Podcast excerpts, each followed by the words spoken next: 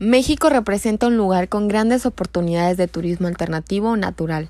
Por ello, varios proyectos se han realizado con distintas finalidades como la conservación de especies en peligro, fomentar la economía de un lugar, la protección de las culturas indígenas y otorgar la posibilidad de un desarrollo equitativo de todos los implicados en cada uno de los ejemplos que te mostraremos a continuación. Los siguientes proyectos ecoturísticos son algunos de los que cuentan con el apoyo de la FONAES, que es el Fondo de Apoyo a las Empresas de Solidaridad, un órgano desconectado de la Secretaría de Economía. San Ignacio de Arareco es el hogar de una importante comunidad tarahumara que se reúne cada domingo en el Templo de la Misión de San Ignacio. Arareco significa en tarahumara herradura por la forma de su lago. El Arareco se localiza en la cueva de San Sebastián, la cual es el ejemplo perfecto de cómo vivieron los primeros pobladores de esta sierra. En medio de dos rocas enormes se encuentra una cavidad en la que viven dos familias raramuri. Muy cerca de la misión podrás descubrir parajes con formaciones rocosas conocidas como los valles de los hongos, las ranas y los monjes.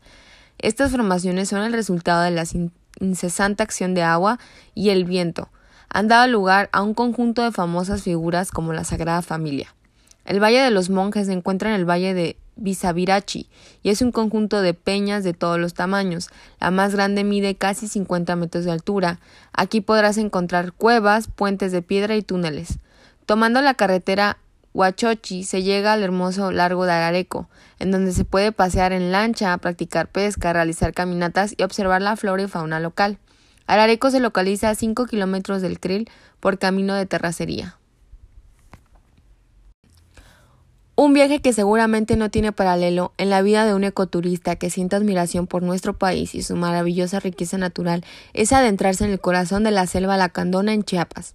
La experiencia no puede compararse con ningún otro viaje.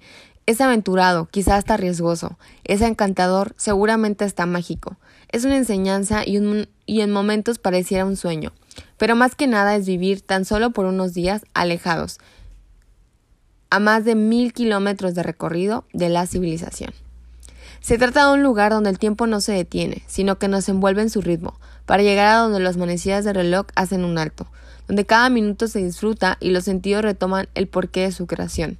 El oído se inunda de la algarabía de los pájaros, caídas de agua y vientos. El ojo no da crédito a la policromía dominantemente verduzca que ante él aparece. El olfato, ante la repentina apertura de las fosas nasales, se ve enriquecido con aromas de hierbas, almizcle y tierra húmeda.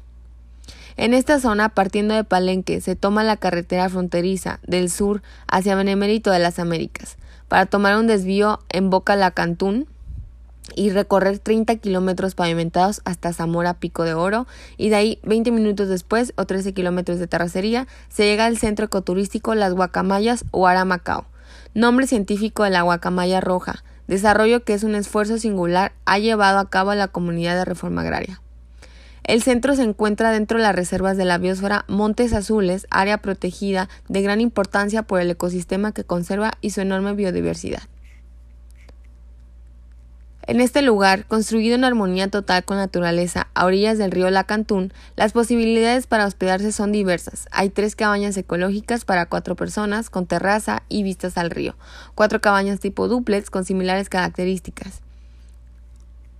Además de disfrutar del centro caminando a través de sus andadores de madera, rodeados de selva virgen y especies que se acercan curiosas y confiadas a la vez, como adivinando a que quien Ahí llega, lleva un compromiso de respeto a la naturaleza que les garantiza su bienestar. La visita al programa de conservación de la guacamaya roja es obligada, pudiendo observar cómo en los nidos protegidos los polluelos reciben alimento de sus madres, cuidados de los técnicos para evitar la presencia de depredadores. La zona donde se ubican las guacamayas es poblada por el grupo étnico chinanteco. Otra razón para visitarla y entrar en contacto con esta comunidad ajena absolutamente a las costumbres urbanas.